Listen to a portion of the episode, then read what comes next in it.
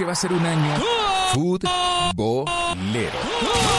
Sábado llega el fútbol profesional colombiano y les contamos todo lo que pasa en el preolímpico. Junior Equidad, América Alianza y el domingo Nacional recibiendo a Pereira en la Un año futbolero. Blue Radio, la nueva alternativa. Este domingo en Sala de Prensa Blue. Arauca sin Dios ni ley un habitante de esta región nos cuenta cómo es vivir a merced de grupos criminales. Una escritora que documentó en su más reciente libro historias de mujeres sometidas a una sociedad machista y que fueron pioneras de la reivindicación feminista. Y un epidemiólogo nos hace el ABC para entender todo sobre el famoso coronavirus que tiene en alerta al mundo. Sala de prensa Blue, este domingo desde las 10 de la mañana.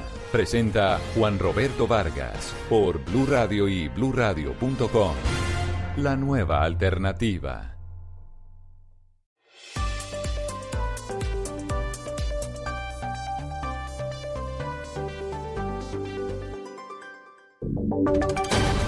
Voces y sonidos de Colombia y el mundo en Blue Radio y bluradio.com, porque la verdad es de todos. Una de la tarde, un minuto. Buenas tardes, soy Miguel Garzón y vamos a comenzar en este momento un recorrido por los hechos más noticiosos en Colombia y en el mundo aquí en Blue Radio. Vamos a comenzar con la noticia que está haciendo que todo el mundo se preocupe y tiene que ver con la infección llamada coronavirus que viene desde China. Precisamente, ese país intensificó las medidas de aislamiento y de control para evitar la propagación de esta epidemia que ha provocado una situación grave. Esto en palabras del presidente Xi Jinping.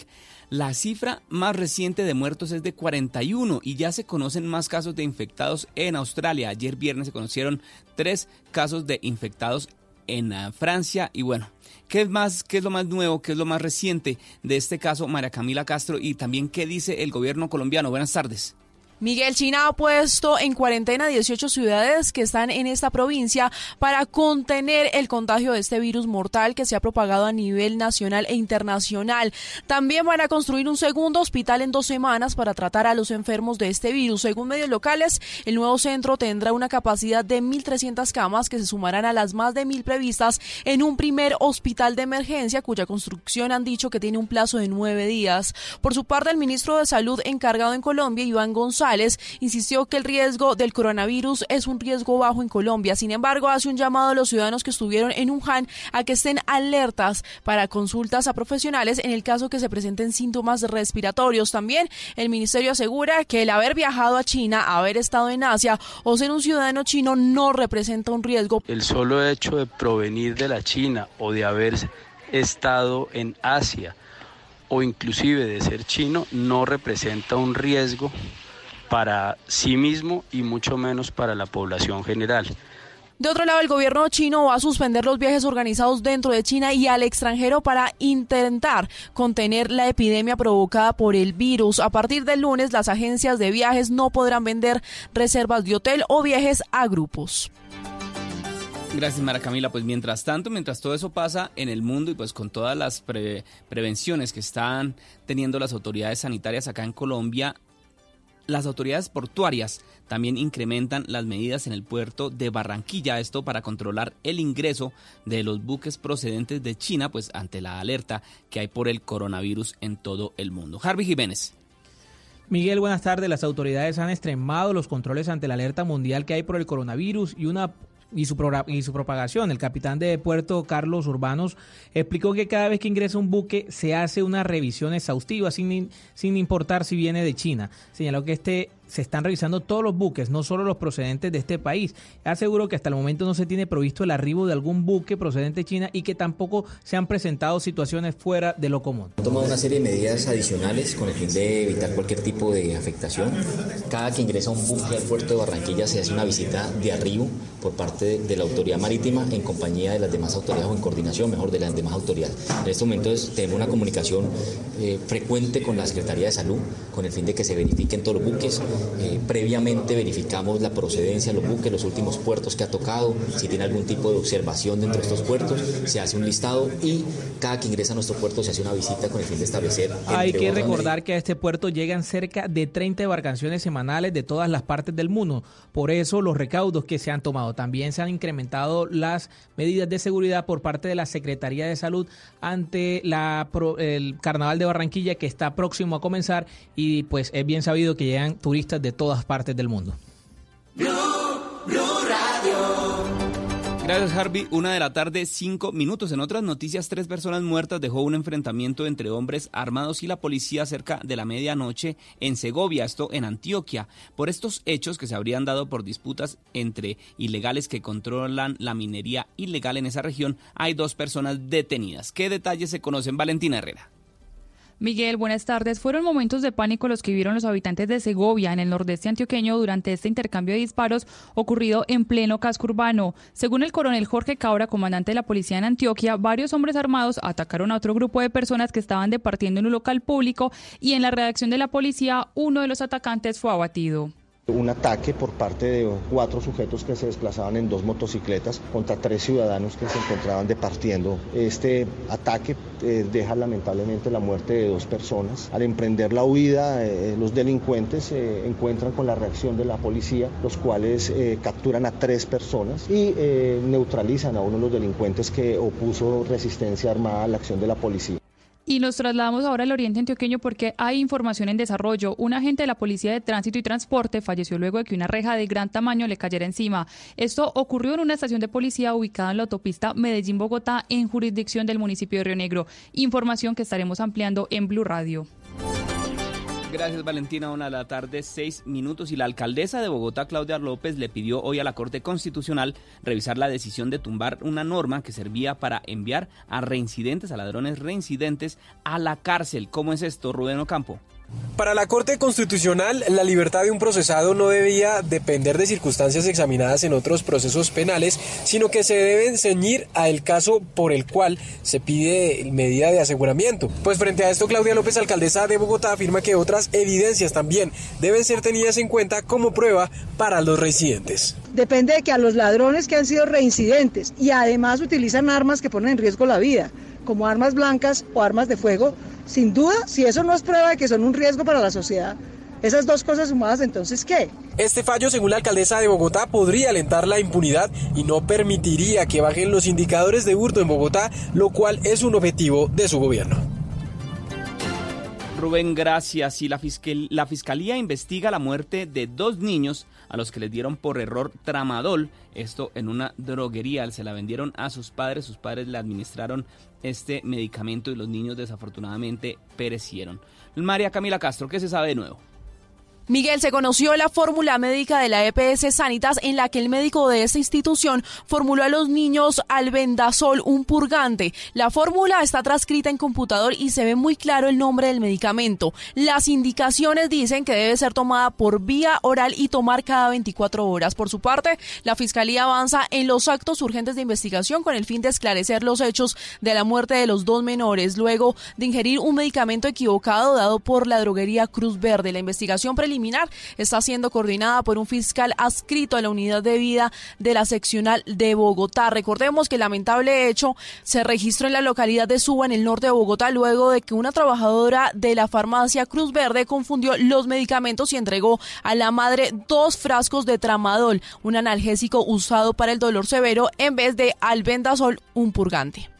Este sábado 25 de enero, Travesía Blue cumple dos años al aire. Y para celebrarlo, vamos a regalar un plan todo incluido para dos personas a Decameron Panaca en el Quindío, durante dos noches y tres días. Para ser el ganador o ganadora, tienes que estar en sintonía de Travesía Blue este sábado a las 3 de la tarde. El plan no incluye traslados ni tiquetes. Sigue viajando con Blue Radio. Travesía Blue, este sábado desde las 3 de la tarde con Maritza Mantilla y Juan Casolarte por Blue Radio y bluradio.com. La nueva alternativa. Una de la tarde, nueve minutos. Continuamos con este recorrido de noticias aquí en Blue Radio. Un artefacto con 20 kilogramos de explosivos que pudo causar afectaciones a civiles y miembros de la fuerza pública fue activado controladamente por la Policía Nacional en Atocorozal, un municipio, un municipio ubicado al norte del departamento de Casanare. Yesenia, buenas tardes. Lo que parecería un cilindro fue encontrado por un habitante de Casanare en su finca, según el coronel William Quintero, subcomandante de policía en el departamento. Del municipio de Atocorozal al municipio de Tame Arauca se encontraron los elementos explosivos cerca a la vía principal en ese lugar. Según el oficial, este artefacto es denominado sombrero chino. Esta zona tiene injerencia el grupo terrorista Gao Residual y la Comisión Martelena Barón del ELN y el Frente Adonai Ardila Pinilla del ELN también que, que delinque en este sector del departamento. Al final, la carga fue activada de forma controlada sin generar afectaciones a ninguna persona. Gracias, Yesenia. Y desde Cali, la vicepresidenta de la República aseguró que todas las familias del Consejo Comunitario del Río Chagüí, en el departamento de Nariño, ya regresaron a su territorio después de permanecer por varios días en albergues de Tumaco por enfrentamientos de grupos ilegales. Víctor Tavares. Miguel, eh, buenas tardes. De acuerdo con la vicepresidenta Marta Lucía Ramírez, esta mañana regresaron a sus viviendas los cerca las cerca de 3.000 personas pertenecientes al Consejo Comunitario de la Unión del Río Chagüí que habían eh, que tenido que salir de su territorio desde hace aproximadamente una semana por cuenta de los fuertes combates entre los grupos armados que delinquen en esa zona. Ramírez agregó que con la ayuda de la fuerza pública han, han entregado cerca de 70 toneladas de ayudas humanitarias a los afectados. Escuchemos. Ya por fortuna todos lograron su retorno todos, sin excepción. La policía, el ejército, allá han estado el general Hernández, comandante de la Fuerza de Tarea Hércules, también el coronel Mesa de la policía, por supuesto el general eh, también de la policía eh, del Cauca, y todos ellos les dieron garantías de seguridad, ya regresaron todos. La vicepresidenta de la Nación agregó que la fuerza pública no permitirá que los grupos armados quieran tomar el control del territorio colombiano. Las declaraciones se dieron desde Cali, donde participa a esta hora de la primera cumbre de alcaldes del Valle del Cauca. Víctor, gracias. Y tres derrumbes mantienen en riesgo a miles de habitantes del municipio de Landazur y esto en Santander, quienes tienen que pasar por un reducido tramo de carretera que les impide movilizarse. Allí solamente pueden pasar las motocicletas. Verónica Rincón. Buenas tardes, Miguel. Los tres derrumbes se registran en el sector, en dos veredas del municipio de Landazuri. Tres grandes derrumbes que tienen afectados a, a, los habitantes. Toneladas de tierra y rocas han caído sobre la carretera que los comunica con la transversal del Carare, impidiendo el paso de vehículos. Los habitantes se arriesgan a cruzar en moto por pasos reducidos de la carretera. Niños de colegio, de primaria, tienen que pasar todos los días por acá de todas maneras, a pesar de las precauciones que han tenido los habitantes de la zona, ya han habido accidentes, se han caído seis motos, se han ido recuas de mulas. Milagrosamente, digo yo, no ha habido un muerto, pero sí han habido heridos graves. La bancada se ha ido viniendo, hay grietas que amenazan con mayor desprendimiento de talud y de terreno. Aunque los habitantes ya alertaron sobre la situación, denuncian que hasta el momento no ha habido atención por parte del gobierno local y tampoco departamental. Uno de los derrumbes además tiene en riesgo de colapso un puente vehicular. Gracias, Verónica. Y Neiva continúa en alerta máxima por el aumento de casos de dengue, los cuales hasta la fecha ascienden a 259. Los detalles con Silvia Lorena Artunduaga. Según el último boletín epidemiológico, durante las tres primeras semanas de este año se han reportado un total de 259 casos de dengue en Neiva, de los cuales cuatro corresponden a dengue grave. De acuerdo con Lina María Rivas, secretaria de Salud Municipal, actualmente se adelanta una jornada de limpieza en todos los centros educativos de la ciudad. Nosotros estamos en, brote desde la primera semana de este año y tenemos intensificadas todas las tareas que se venían desempeñando en el año 2019. Para el conocimiento de la opinión pública estamos haciendo todo el proceso tanto de limpieza como de fumigación en los centros educativos, buscando que pues al regreso de nuestros niños se evite la proliferación. Las comunas donde más se han registrado casos de dengue son las comunas 1, 2, 4, 5, 8 y 10 de la capital del Huila. Gracias Silvia. Una de la tarde, 14 minutos. Hoy se conmemora con una ceremonia religiosa en el Quindío los 21 años del terremoto de aquel 25 de enero de 1999, en el que más de 1.100 personas fallecieron a causa de un fuerte movimiento sísmico que sacudió a gran parte del país. Nelson Murillo se encuentra allí. Nelson, buenas tardes.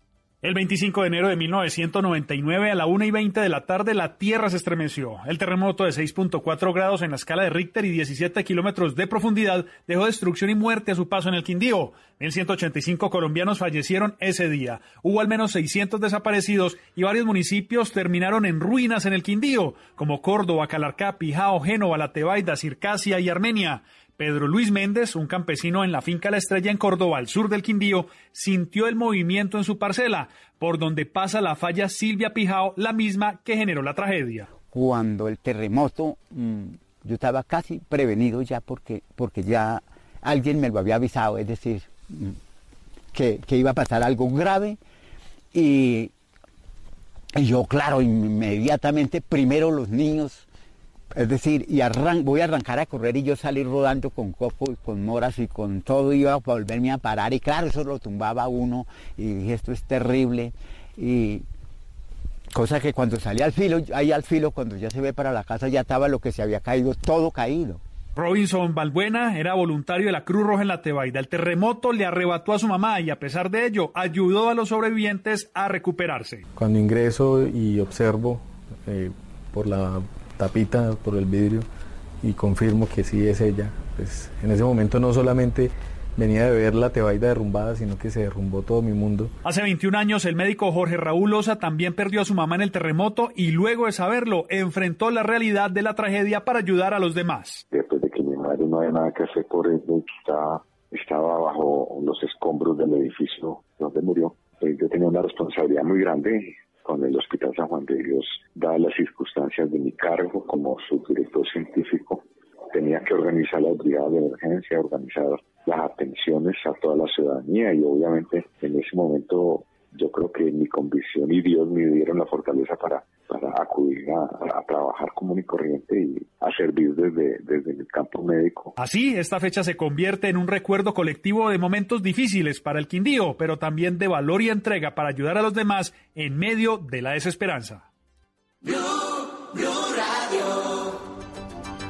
Una de la tarde, 17 minutos. Gracias, Nelson. Vamos ahora con noticias internacionales porque miles de personas esperan en Madrid en este momento al presidente de la Asamblea Venezolana, Juan Guaidó, quien se encuentra allí en este país, en España. Allí, desde la capital española, nos informa Celia Mendoza de La Voz de América. ¿Qué está pasando, Celia? Buenas tardes.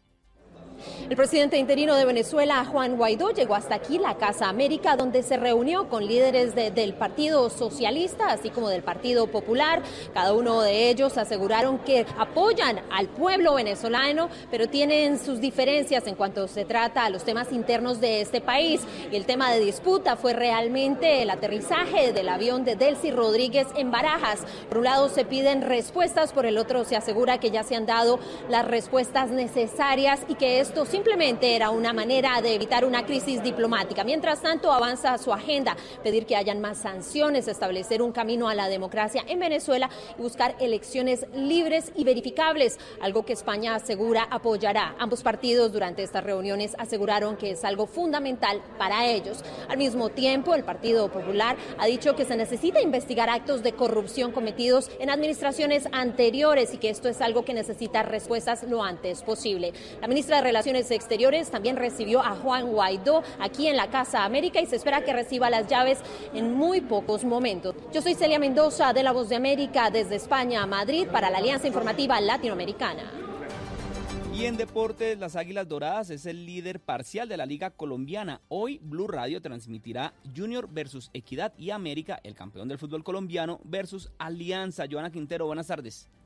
Buenas tardes, Miguel. Así es, Águilas Doradas derrotó 2 por 0 a Jaguares y con esto es el líder de la liga. Once Caldas igualó 0 por 0 ante Santa Fe. Hoy a las 2 de la tarde jugará Envigado ante Boyacá Chico. A las 4 y 5 Bucaramanga Deportivo Cali. Sobre las 6 y 10 con transmisión de Blue Radio Junior ante La Equidad. El campeón de Colombia América a puerta cerrada jugará a las 8 y 15 contra Alianza Petrolera. Mañana tendremos Patriotas Cúcuta a las 3 y 15. A las 5 y 20 Nacional ante Deportivo Pereira.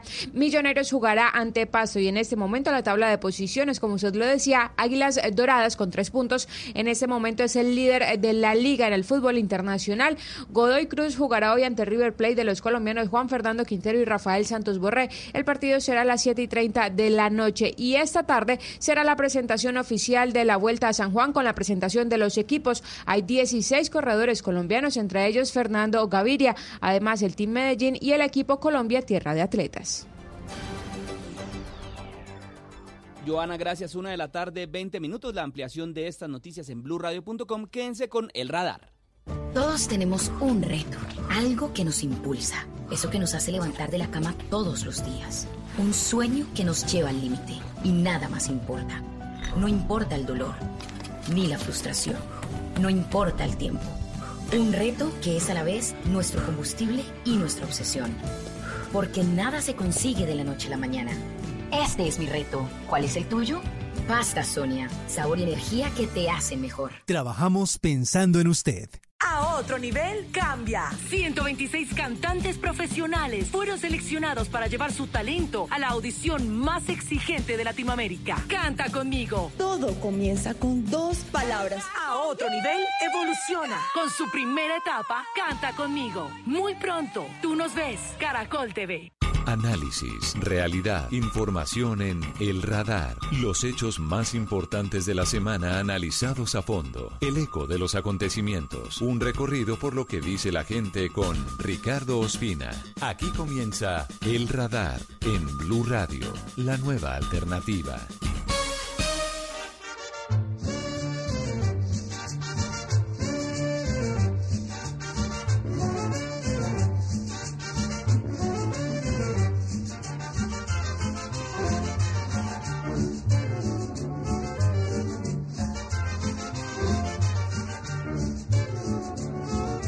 Es un gusto comenzar el radar hoy 25 de enero del 2020 en Blue Radio y en bluradio.com escuchando una interpretación fantástica, maravillosa, realmente de lo más importante de la cumbia y del porro y del folclore colombiano, al maestro Lucho Bermúdez, con esta canción que sin duda es uno de los clásicos de la música colombiana, Tolú.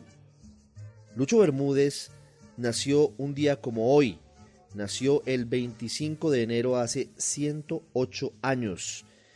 Este hombre que marcó la música colombiana nació en Carmen de Bolívar, hoy estaría cumpliendo más de un siglo, y fue el hombre que dio a conocer eh, en varios lugares del mundo la música colombiana no solamente fueron estos ritmos, hubo otros muy importantes desde la década de los 30 que fueron los que marcaron los bailes y marcaron muchas jornadas de los colombianos. No hay mejor manera de recordar al maestro Lucho Bermúdez que con su música. Además de Tulú, aquí escuchamos en la voz de la gran Matilde Díaz, uno que sin duda es uno de los himnos no declarados de Colombia no es otro distinto a este. Colombia, tierra querida, himno de fe y armonía. Cantemos, cantemos todo grito de paz y alegría. Vivemos, siempre vivemos a nuestra patria querida. Su suelo es una oración y es un canto de la vida. Con Lucho Bermúdez, que había nacido en el año 1902, el 25 de enero, comenzamos hoy el radar en Blue Radio y en BlueRadio.com. Vamos a hablar en segundos de la corrupción en Colombia. Esta semana se han conocido índices que señalan que no hemos mejorado en esa categoría. Tristemente no se han hecho suficientes esfuerzos para mejorar. Y vamos a ir a las ciudades del país para saber qué está pasando, qué dice la gente en las calles. La corrupción no solamente es lo que se roban los políticos, algunos de ellos, ni los contratistas, sino que lo que hacemos nosotros incluso es, en algunos casos, cuando actuamos de manera indebida, corrupción. Vamos a hablar también del coronavirus, que sigue alarmando al planeta entero. A pesar de que no ha sido declarada la emergencia mundial, sí es muy importante conocer cuáles son las características que dicen los científicos y que dicen los que están viviendo muy cerca del epicentro de esta enfermedad, de este brote que está alarmando al mundo. Se cumple un año de Juan Guaidó en el poder interino en Venezuela. Con luces y con sombras vamos a ir al Bajo Cauca antioqueño en donde se libra una guerra sin cuartel por la minería ilegal y por el narcotráfico. Y también hay planes con música, con Hey Festival y con Lucho Bermúdez iniciando hoy el radar en Blue Radio y en BlueRadio.com. Cantando, cantando yo viviré. Colombia, tierra querida.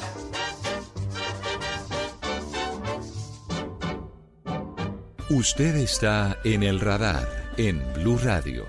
Iniciamos el radar en Blue Radio hoy sábado 25 de enero de 2020 hablando de una alerta que se ha expandido por todo el mundo. Tiene que ver con eh, una variedad de virus proveniente de una ciudad de 11 millones de habitantes en el centro de China y que se ha expandido por varias zonas del mundo. Todavía la OMS, la Organización Mundial de la Salud, no decreta la emergencia mundial, pero sí hay gran preocupación porque son 830 casos confirmados en los laboratorios, son 25 muertos en la ciudad en la que provino y se produjo el brote y ya se han confirmado casos no solo en China, sino también en Tailandia, en Japón, en Corea del Sur y en los Estados Unidos. Enrique Rodríguez desde Madrid nos cuenta cómo avanza hoy la epidemia del coronavirus en el mundo.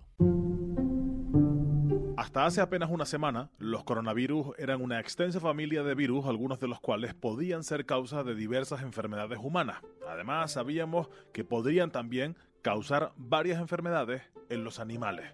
Sin embargo, las mutaciones informativas han provocado que el coronavirus pase a llamarse neumonía de Wuhan, tomando así el nombre de la ciudad donde se origina la enfermedad que es la noticia de esta semana. Sin embargo, y a pesar de las cifras, los expertos llaman a la calma. Bueno, yo creo que no tenemos que alarmarnos. Luis Enjuanes es jefe del laboratorio de coronavirus del Consejo Superior de Investigaciones Científicas de España. Eh, pero sí tenemos que prepararnos, que no es lo mismo. Así ya lo hemos hecho otras veces cuando el ébola, por ejemplo, o cuando el año 2002 vino el SARS por primera vez. Por su parte, la Organización Mundial de la Salud, después de dos días de reuniones, ha decidido, por el momento, no activar una alerta mundial. Make no mistake, this is though an emergency in China, but it has not yet become a global health emergency. Porque consideran que esta epidemia tiene por ahora solo carácter nacional y lo cierto es que los contagios fuera de China han sido muy limitados. A pesar de eso, gobiernos como el de Tailandia han pedido prudencia y que retrasen sus viajes a aquellos visitantes que pudieran estar infectados. If any tourists appear to be sick before traveling, they should prolong their trip and not trying to Es China hoy un país bajo vigilancia. Más de 30 millones de sus ciudadanos están confinados en sus lugares de residencia y esa cifra podría crecer en las próximas horas conforme la enfermedad avance. Mientras tanto, las autoridades de Pekín, una vez suspendidos los fastos de Año Nuevo y tras cerrar los principales focos turísticos del país, se aprestan para construir un hospital de 25.000 metros cuadrados en 10 días. En Madrid, Enrique Rodríguez, Blue Radio. Enrique, por supuesto allí la situación es importante tenerla en cuenta. Hoy es el Año Nuevo Chino, se celebra el Año de la Rata de Metal y como es costumbre, millones de personas viajan de una ciudad a otra. Se han cancelado las principales celebraciones en Beijing por cuenta de esta emergencia sanitaria para evitar una mayor propagación del virus. Vamos a Londres. Nos atiende el doctor Julián Villabona Arenas doctor en microbiología, especialista en filogenética de virus, que es el estudio de la relación evolutiva entre patógenos. Trabaja en el Centro de Modelamiento Matemático de Enfermedades Infecciosas en la muy prestigiosa Escuela de Higiene y Medicina Tropical de Londres. Además es integrante del Grupo Internacional de Divulgación Científica Ciencia Abierta Latinoamérica. Doctor Villabona, buenas tardes para los oyentes en Colombia, buenas noches para usted ya en Londres. Ya, buenas tardes, eh, muchas gracias por la invitación. Una curiosidad antes de, entrar en materia, doctor Villabona, ¿usted es colombiano? Sí, yo soy colombiano, soy egresado de la Universidad Industrial de Santander.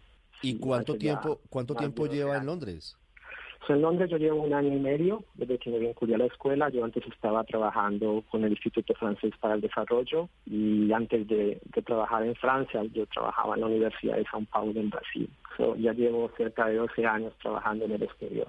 Pues eh, es un gusto saludar a un compatriota egresado de la Universidad Industrial de Santander en eh, el nivel muy elevado como el que está hoy en la ciencia, en eh, Europa y hoy específicamente en el Reino Unido. Ahora sí, doctor Villabona, hablemos de lo que está pasando. Nos decía Enrique Rodríguez, lo escuchábamos, que es posible que en algún momento este virus, que se ha llamado coronavirus, pero yo creo que es un nombre genérico, cambie a nombre de neumonía de Wuhan, que es la ciudad desde donde se origina el brote. ¿Qué es lo que está pasando hoy exactamente? Sí, lo que pasa es que este es un nuevo virus y por el momento también estamos llamando nuevo, nuevo coronavirus. Eh, son, estos son virus que se encuentran normalmente en animales que van desde el ganado hasta mascotas domésticas y, o incluso en animales silvestres, pero también se encuentran naturalmente en humanos y generalmente causan resfriados comunes. Lo que pasa es que posiblemente en este mercado donde aparece el epicentro de la situación actual, hubo un coronavirus en algún animal que tenía las características necesarias para iniciar la infección en, humanos y esto ocurrió. Entonces este, este, este nuevo virus entra en la población humana, una población susceptible porque nunca ha sido expuesta anteriormente a este virus y vemos la emergencia de una nueva enfermedad. Doctor Villabona, ¿cómo se da la mutación de este virus? Usted nos dice que por ahora se llama nuevo coronavirus por parte de la comunidad científica internacional. ¿Cómo muta ese coronavirus que estaba seguramente presente en algún animal en la ciudad de Wuhan, en China, para que se contagie a los humanos? ¿Cómo se da ese proceso? Lo que acontece es que estos virus están naturalmente infectando a estos animales silvestres, por ejemplo. Y el virus, los virus naturalmente están mutando. El coronavirus generalmente tiene en promedio una o tres mutaciones por mes. Y estas mutaciones acontecen en el virus de manera aleatoria. Lo que pasa es que a veces una de estas mutaciones le permite a algunos virus lo que llamamos eh, cruzar la, la, barrera de especie. Y cuando esto ocurre, cuando una mutación de estas pasa, permite a este virus infectar a una persona diferente al que el original. Estos son, son eventos fortuitos que acontecen entre ya sea el contacto de personas, como por ejemplo animales silvestres. Y básicamente esto es lo que ocurrió. Que exista un contacto entre la persona y el animal que esta persona sea susceptible a la infección, que el virus que infecta a la persona tenga también mutaciones que le permita transmitirse humano a humano y que esta persona entre en contacto con otros humanos una vez esté infectado.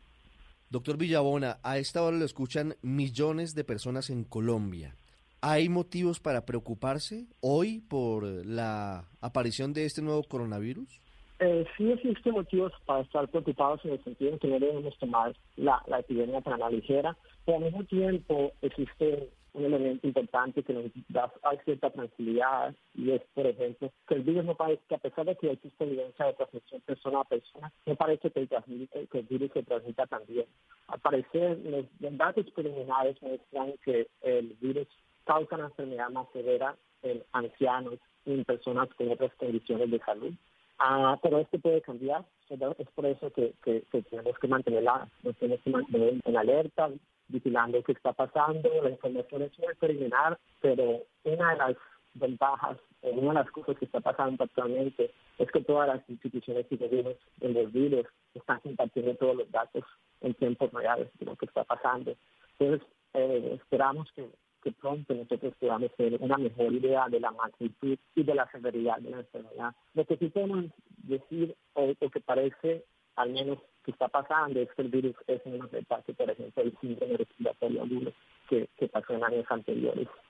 Y ese elemento es fundamental porque eh, la OMS, como lo decíamos, duró dos días reunida y muchos creían que se iba a decretar una emergencia global por eh, la presencia de este virus, pero, pero eso último que usted nos dice es muy importante. Pareciera, al menos en este inicio del brote, que este nuevo coronavirus es menos letal, es menos lesivo, es menos mortífero que, que, otro tipo de virus como el SARS y eso y eso de alguna manera permite tener más, más facilidad para controlarlo. Sí, actualmente las, por ejemplo, no existe no existe una vacuna porque es algo que, acaba de aparecer, no existe un tratamiento, el tratamiento que se está el tratamiento que se está haciendo para las personas es simplemente intentar dar el soporte adecuado para una persona que tiene una enfermedad respiratoria y es eh, un tratamiento basado en la condición clínica de los pacientes. Sí, mire, eh, se siguen reportando en el mundo nuevos casos de, de este nuevo coronavirus. Nepal también confirmó el primer caso y esto pues sin duda ya señala que ha llegado el brote al sur de Asia. ¿Cuánto tiempo faltaría o qué requisitos se necesitarían para que la OMS declare este brote de nuevo coronavirus como una emergencia global? Ah, esa es una, una pregunta bastante complicada porque eh, lo que necesitamos, por ejemplo, para, para la, información que, que, la OMS utiliza, por ejemplo, es cuántas personas, por ejemplo, cuántas personas se infectan por cada caso que, encontramos. Esta y otras informaciones, ellas no están aún disponibles. Por ejemplo, no sabemos cuál es la letalidad, de nuevo, y la, respuesta que la, Organización Mundial de la Salud da eh, es en función de lo que de lo que conocemos del virus. Por ejemplo, qué tan rápido el virus está diseminando y qué tan letal es. Esta información, por ejemplo, aún no la tenemos. ¿sí? Y el otro punto por el cual no se decreta la, la, alerta aún es que todas las, las, introducciones que han ocurrido en otros países no han llevado a una transmisión local. ¿sí? Entonces han simplemente sido introducciones y no ha habido una transmisión persona a persona en esos países.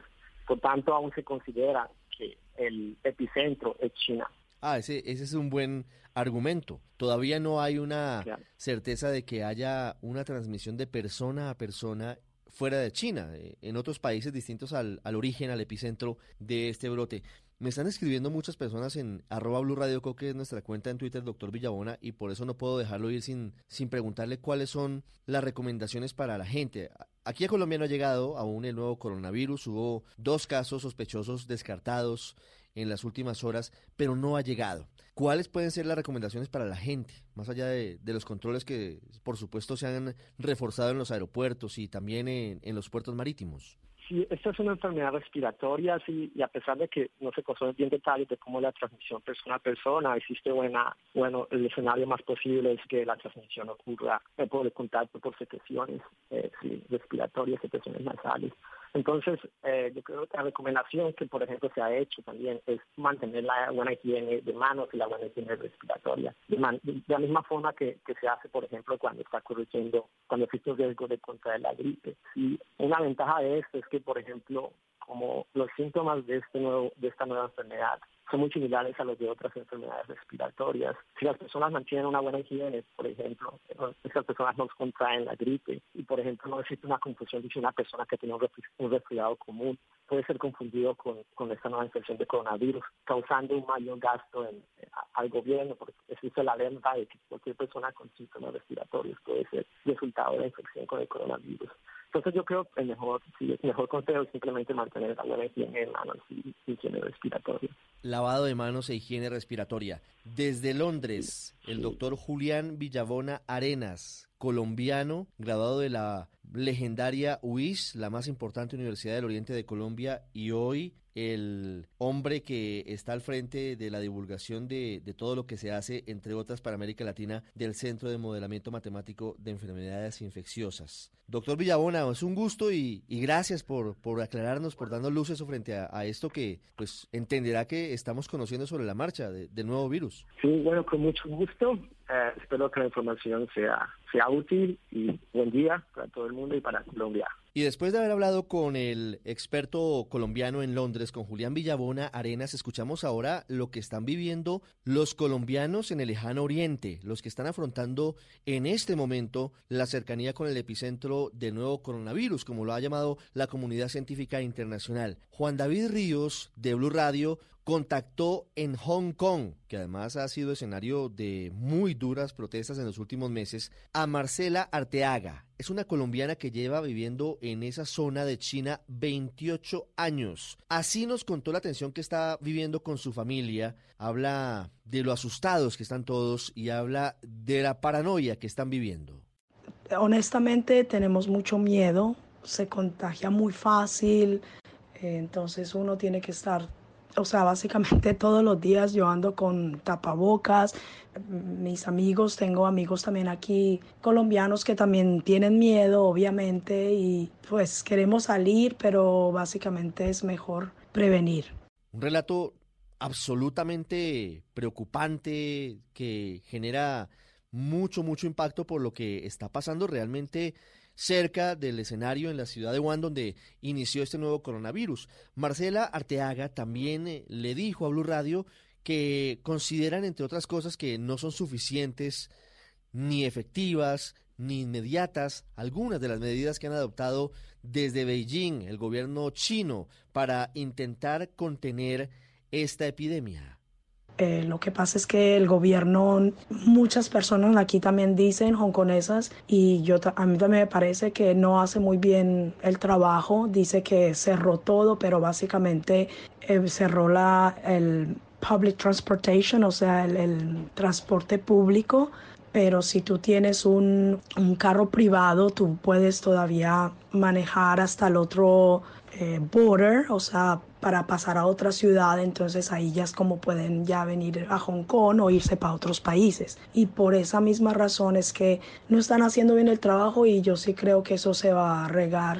En Colombia, por ahora, no hay ningún caso confirmado del nuevo coronavirus. Como lo decíamos hace un rato, hubo dos casos sospechosos esta semana que termina que fueron descartados luego de los chequeos médicos de rutina en eh, varias clínicas de Bogotá. Uno de ellos, uno de los casos es de un ciudadano chino joven que venía en un vuelo de Turkish Airlines proveniente de Estambul y que tenía como destino final Panamá. Finalmente, este joven de 19 años padecía una influenza tipo B, pero se descartó la presencia de este nuevo coronavirus. La recomendación para todos es higiene, lavarse las manos y tener mucho cuidado con las enfermedades respiratorias. Una pausa y ya regresamos en este sábado al radar en Blue Radio.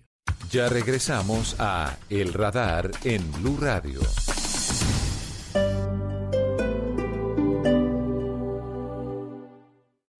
María Pajés, una de las figuras más importantes del baile flamenco, regresa al Teatro Mayor Julio Mario Santo Domingo con su nueva producción Una Oda al Tiempo, 7 y 8 de febrero de 2020. Compre ya sus entradas a través de primera fila o en taquillas del teatro. Alma en Movimiento, temporada de danza. Apoya a Bancolombia y Caracol Televisión. Invita a Blue Radio y Alcaldía de Bogotá. Más información www.teatromayor.org. Código PULEP BBO 280.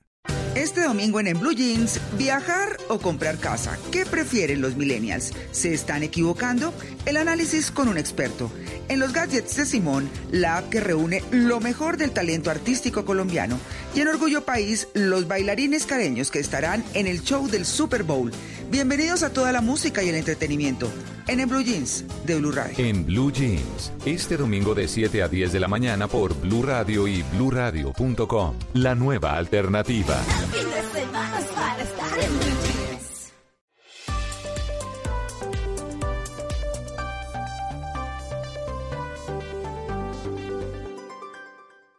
Todos tenemos un reto, algo que nos impulsa, eso que nos hace levantar de la cama todos los días, un sueño que nos lleva al límite y nada más importa. No importa el dolor, ni la frustración, no importa el tiempo. Un reto que es a la vez nuestro combustible y nuestra obsesión. Porque nada se consigue de la noche a la mañana. Este es mi reto. ¿Cuál es el tuyo? Pasta Sonia, sabor y energía que te hacen mejor. Trabajamos pensando en usted. A otro nivel cambia. 126 cantantes profesionales fueron seleccionados para llevar su talento a la audición más exigente de Latinoamérica. Canta conmigo. Todo comienza con dos palabras. A otro nivel evoluciona. Con su primera etapa, Canta conmigo. Muy pronto, tú nos ves, Caracol TV. Volvemos con El Radar en Blue Radio. Colombia resultó salpicada en el escándalo mundial del pago de sobornos de la empresa brasileña Odebrecht. En 2.400 millones de dólares el de sangre al Estado. En un calabozo de la Fiscalía amaneció el ex viceministro de Transporte y exdirector del Instituto Nacional de Concesiones, Gabriel García Morales. La Contraloría denunció que en este departamento se crearon más de 100 pacientes de papel. Tipsa salpicada en el descalabro de los Juegos Nacionales de Ibagué. Otro de los grandes casos de corrupción en el país. Regresamos al radar aquí en Blue Radio y en BlueRadio.com. Hemos escuchado solamente algunos, muy pocos casos recientes de corrupción en Colombia, que de manera dolorosa son el pan de cada día y se han convertido en el principal problema del país. Esta semana que termina se conoció el informe de Transparencia Internacional que mide los índices de corrupción de los países. En número, Colombia mejoró, de alguna manera disminuyó tres puestos en el índice global de corrupción, pero la verdad es que en el puntaje se mantuvo igual. Quiere decir que no hemos mejorado absolutamente nada frente a esa lucha contra la corrupción, contra el robo de los recursos públicos, contra la forma en la que todos, desde lo más sencillo, porque no solamente es corrupción estatal, sino también desde lo que hacemos como ciudadanos, pues nos está carcomiendo. Hemos querido hoy salir a las calles, hoy sábado, hoy sábado 25 de enero, para hablar con la gente, para que nos digan cuál es su opinión sobre la corrupción, por qué creen que somos tan corruptos, no todos en Colombia, pero sí somos una sociedad permeada tristemente por la corrupción y por la cultura del más vivo, del avivato, más que nada, más que el vivo es el avivato. Comienzo en Medellín, en la Alpujarra, en el centro de la ciudad. Mateo Baos, hola Mateo. Hola Ricardo, pues Antioquia, usted dice que no hemos mejorado en los índices de, de, la lucha contra la corrupción, pues recordemos que Antioquia en los últimos años pues ha sido noticia los casos de corrupción. Recuerde usted la Contraloría de Antioquia, que involucra al polémico Sergio Zuluaga Peña y alcaldes de varios municipios, el caso también del Parque Biblioteca España, que a pocos años de construido pues ya presenta fallas y vale más la reparación que la misma construcción. Pues hemos salido a las calles para saber qué opinan los paisas frente a la corrupción en el país. Bienvenido al radar de Blue Radio. ¿Qué opina usted? ¿La sociedad colombiana es corrupta? ¿Por qué? Eh, pues sí, la sociedad es corrupta eh, cuando partimos desde la misma casa donde no damos eh, esas indicaciones a los hijos, a los padres, los padres a sus hijos, donde saltarse hasta una fila, eso es corrupción también, donde simplemente que el señor de la tienda nos devuelva de más, eso es una corrupción. Entonces la corrupción es en todo su espectro.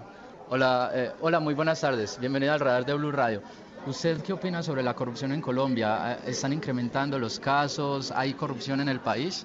Toda la gente cree en el imaginario que están los gobiernos, que es el gobernador, el alcalde, pero no entiende que cada uno, desde nuestro granito de arena que debemos aportar, estamos siendo corruptos. Y como decían las personas que escuchan acá, eh, desde saltarnos una fila, desde no respetar el turno, desde hacer, desde no respetar esas como esas normas de urbanidad, estamos siendo corruptos. Entonces, si eso lo hacemos nosotros, porque la gente cree que el país lo hace un gobierno, no, somos nosotros los ciudadanos los que debemos hacer el país. Muchas gracias. Pues eso opina Ricardo aquí en la calle, me encuentro en, la Alpujarra, en el centro administrativo de la Alpujarra, en el centro de Medellín. Lo que dicen incluso otros países es que el hecho de tumbar la consulta anticorrupción pues demuestra lo que muchos colombianos quieren en este país. Lo que piden es que eh, se cree eh, o caiga todo el peso de la ley sobre estos corruptos. Sin duda, ese es un, un, buen mensaje y una buena reflexión, Mateo, desde Medellín. Es cierto, la corrupción no solamente es de los nules, ni solamente es de Reficar, ni es únicamente de los sobrecostos en las obras o del programa de alimentación escolar o de tantos, tantos ejemplos que podemos dar. La corrupción parte desde el hogar, parte desde su vida cotidiana, parte desde quedarse con las vueltas y le dieron de más, parte de pagarle un tramitador para evitarse una fila eso es corrupción. Y si usted no cambia, pues es difícil que el país cambie. En el barrio La Concepción, en Barranquilla, con la gente hablando de la corrupción en Colombia. Daniela Mora, hola Daniela. Hola Ricardo, buenas tardes. Bueno, en Barranquilla también salimos a las calles y el panorama pues no es muy distinto.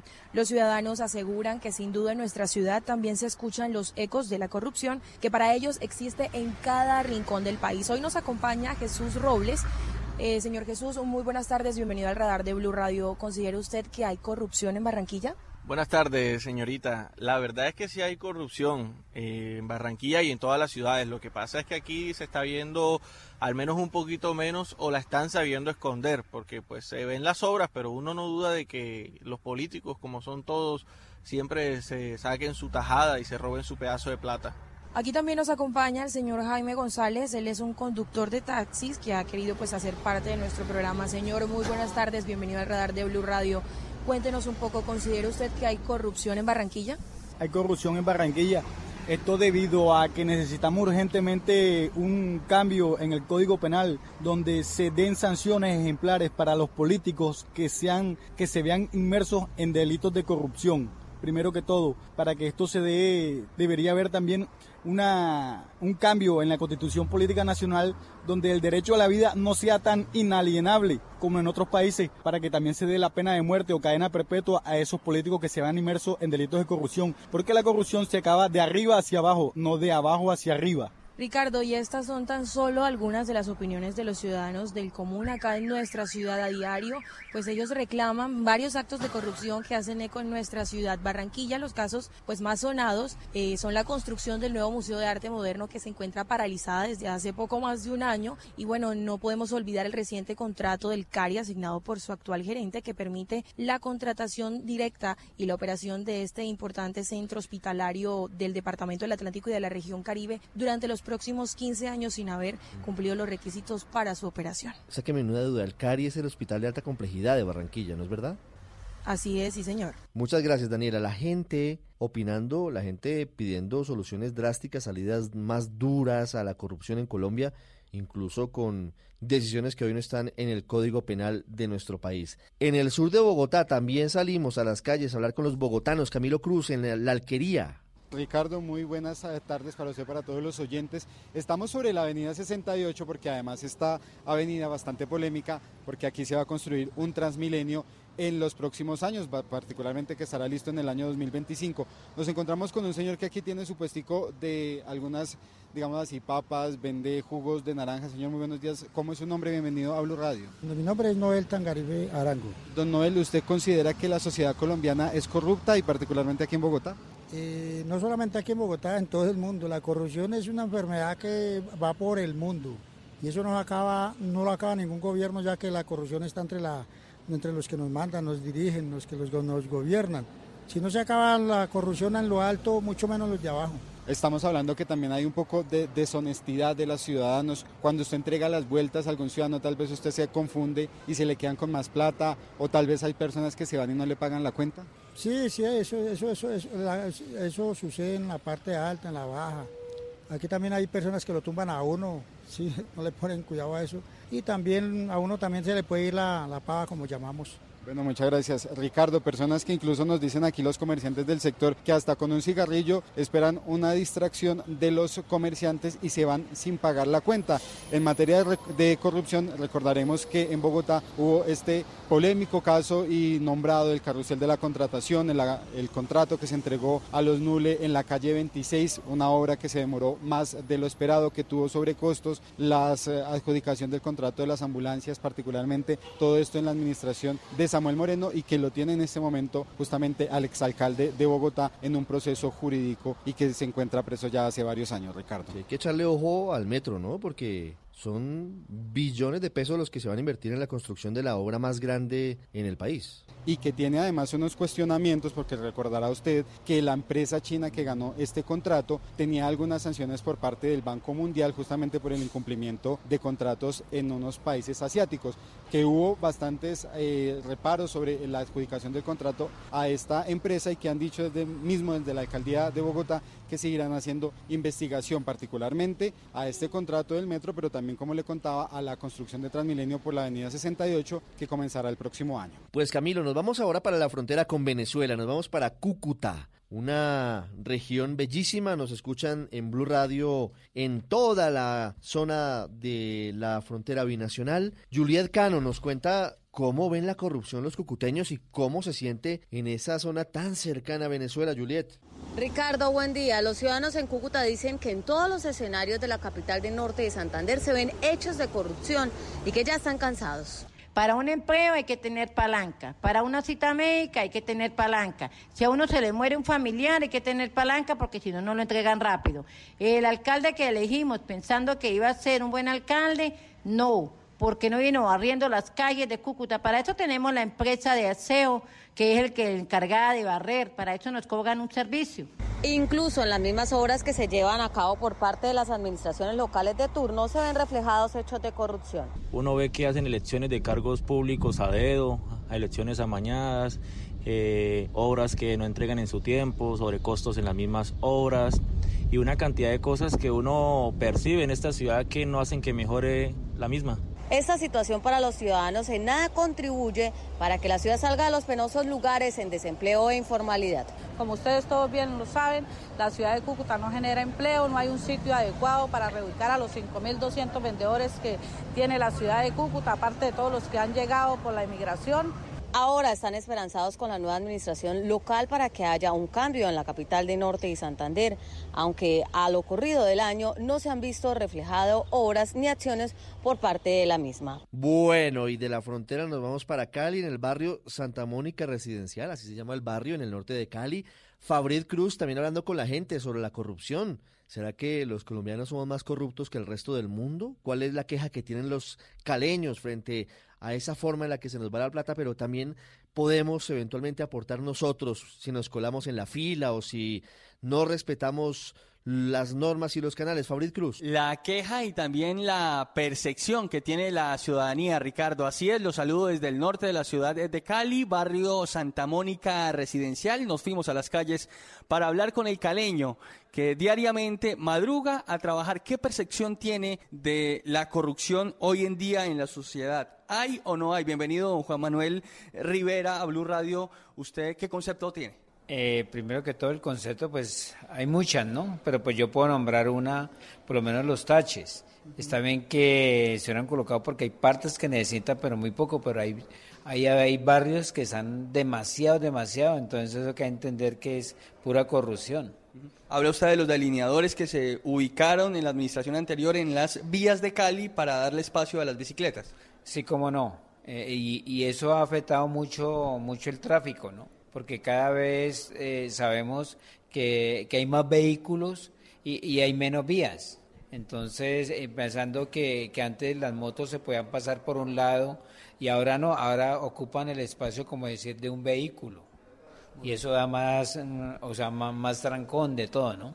Vamos a seguir caminando las calles eh, recogiendo la percepción y las posiciones frente a la corrupción hoy en día en la sociedad. Ricardo. Gracias, Fabrit. Hablamos ahora con Eduardo Salcedo Albarán, filósofo, magíster en ciencia política, director de la Fundación Vortex, que investiga redes criminales a través de algoritmos. En la última década se ha dedicado a investigar sobre la corrupción y la estructura de las redes del crimen transnacional es coautor, y este dato es importante, del libro que se llama de la siguiente manera, El gran libro de la corrupción en Colombia, editado por Planeta. Señor Salcedo, buenas tardes. Buenas tardes, muchas gracias por la invitación. ¿Los colombianos somos más corruptos que los eh, ciudadanos de otros países o, o usted cree que la corrupción es igual en todas partes? No, no, no, evidentemente no es igual en todas partes. Evidentemente eh, somos más corruptos en Colombia y tenemos mayor propensión a la corrupción. Digamos que no somos el país más corrupto del mundo, como pues apareció en algunas noticias durante las últimas semanas, pero evidentemente no se no se ve una intención real por mejorar. Colombia ha estado estancado prácticamente desde el año 2015 con el mismo indicador de percepción de la corrupción de Transparencia Internacional. Entonces, pues básicamente no mejora la situación. ¿Y por qué estamos estancados, según eh, su opinión, señor Salcedo, en esa lucha contra la corrupción? ¿Por qué pareciera que, que no avanzamos?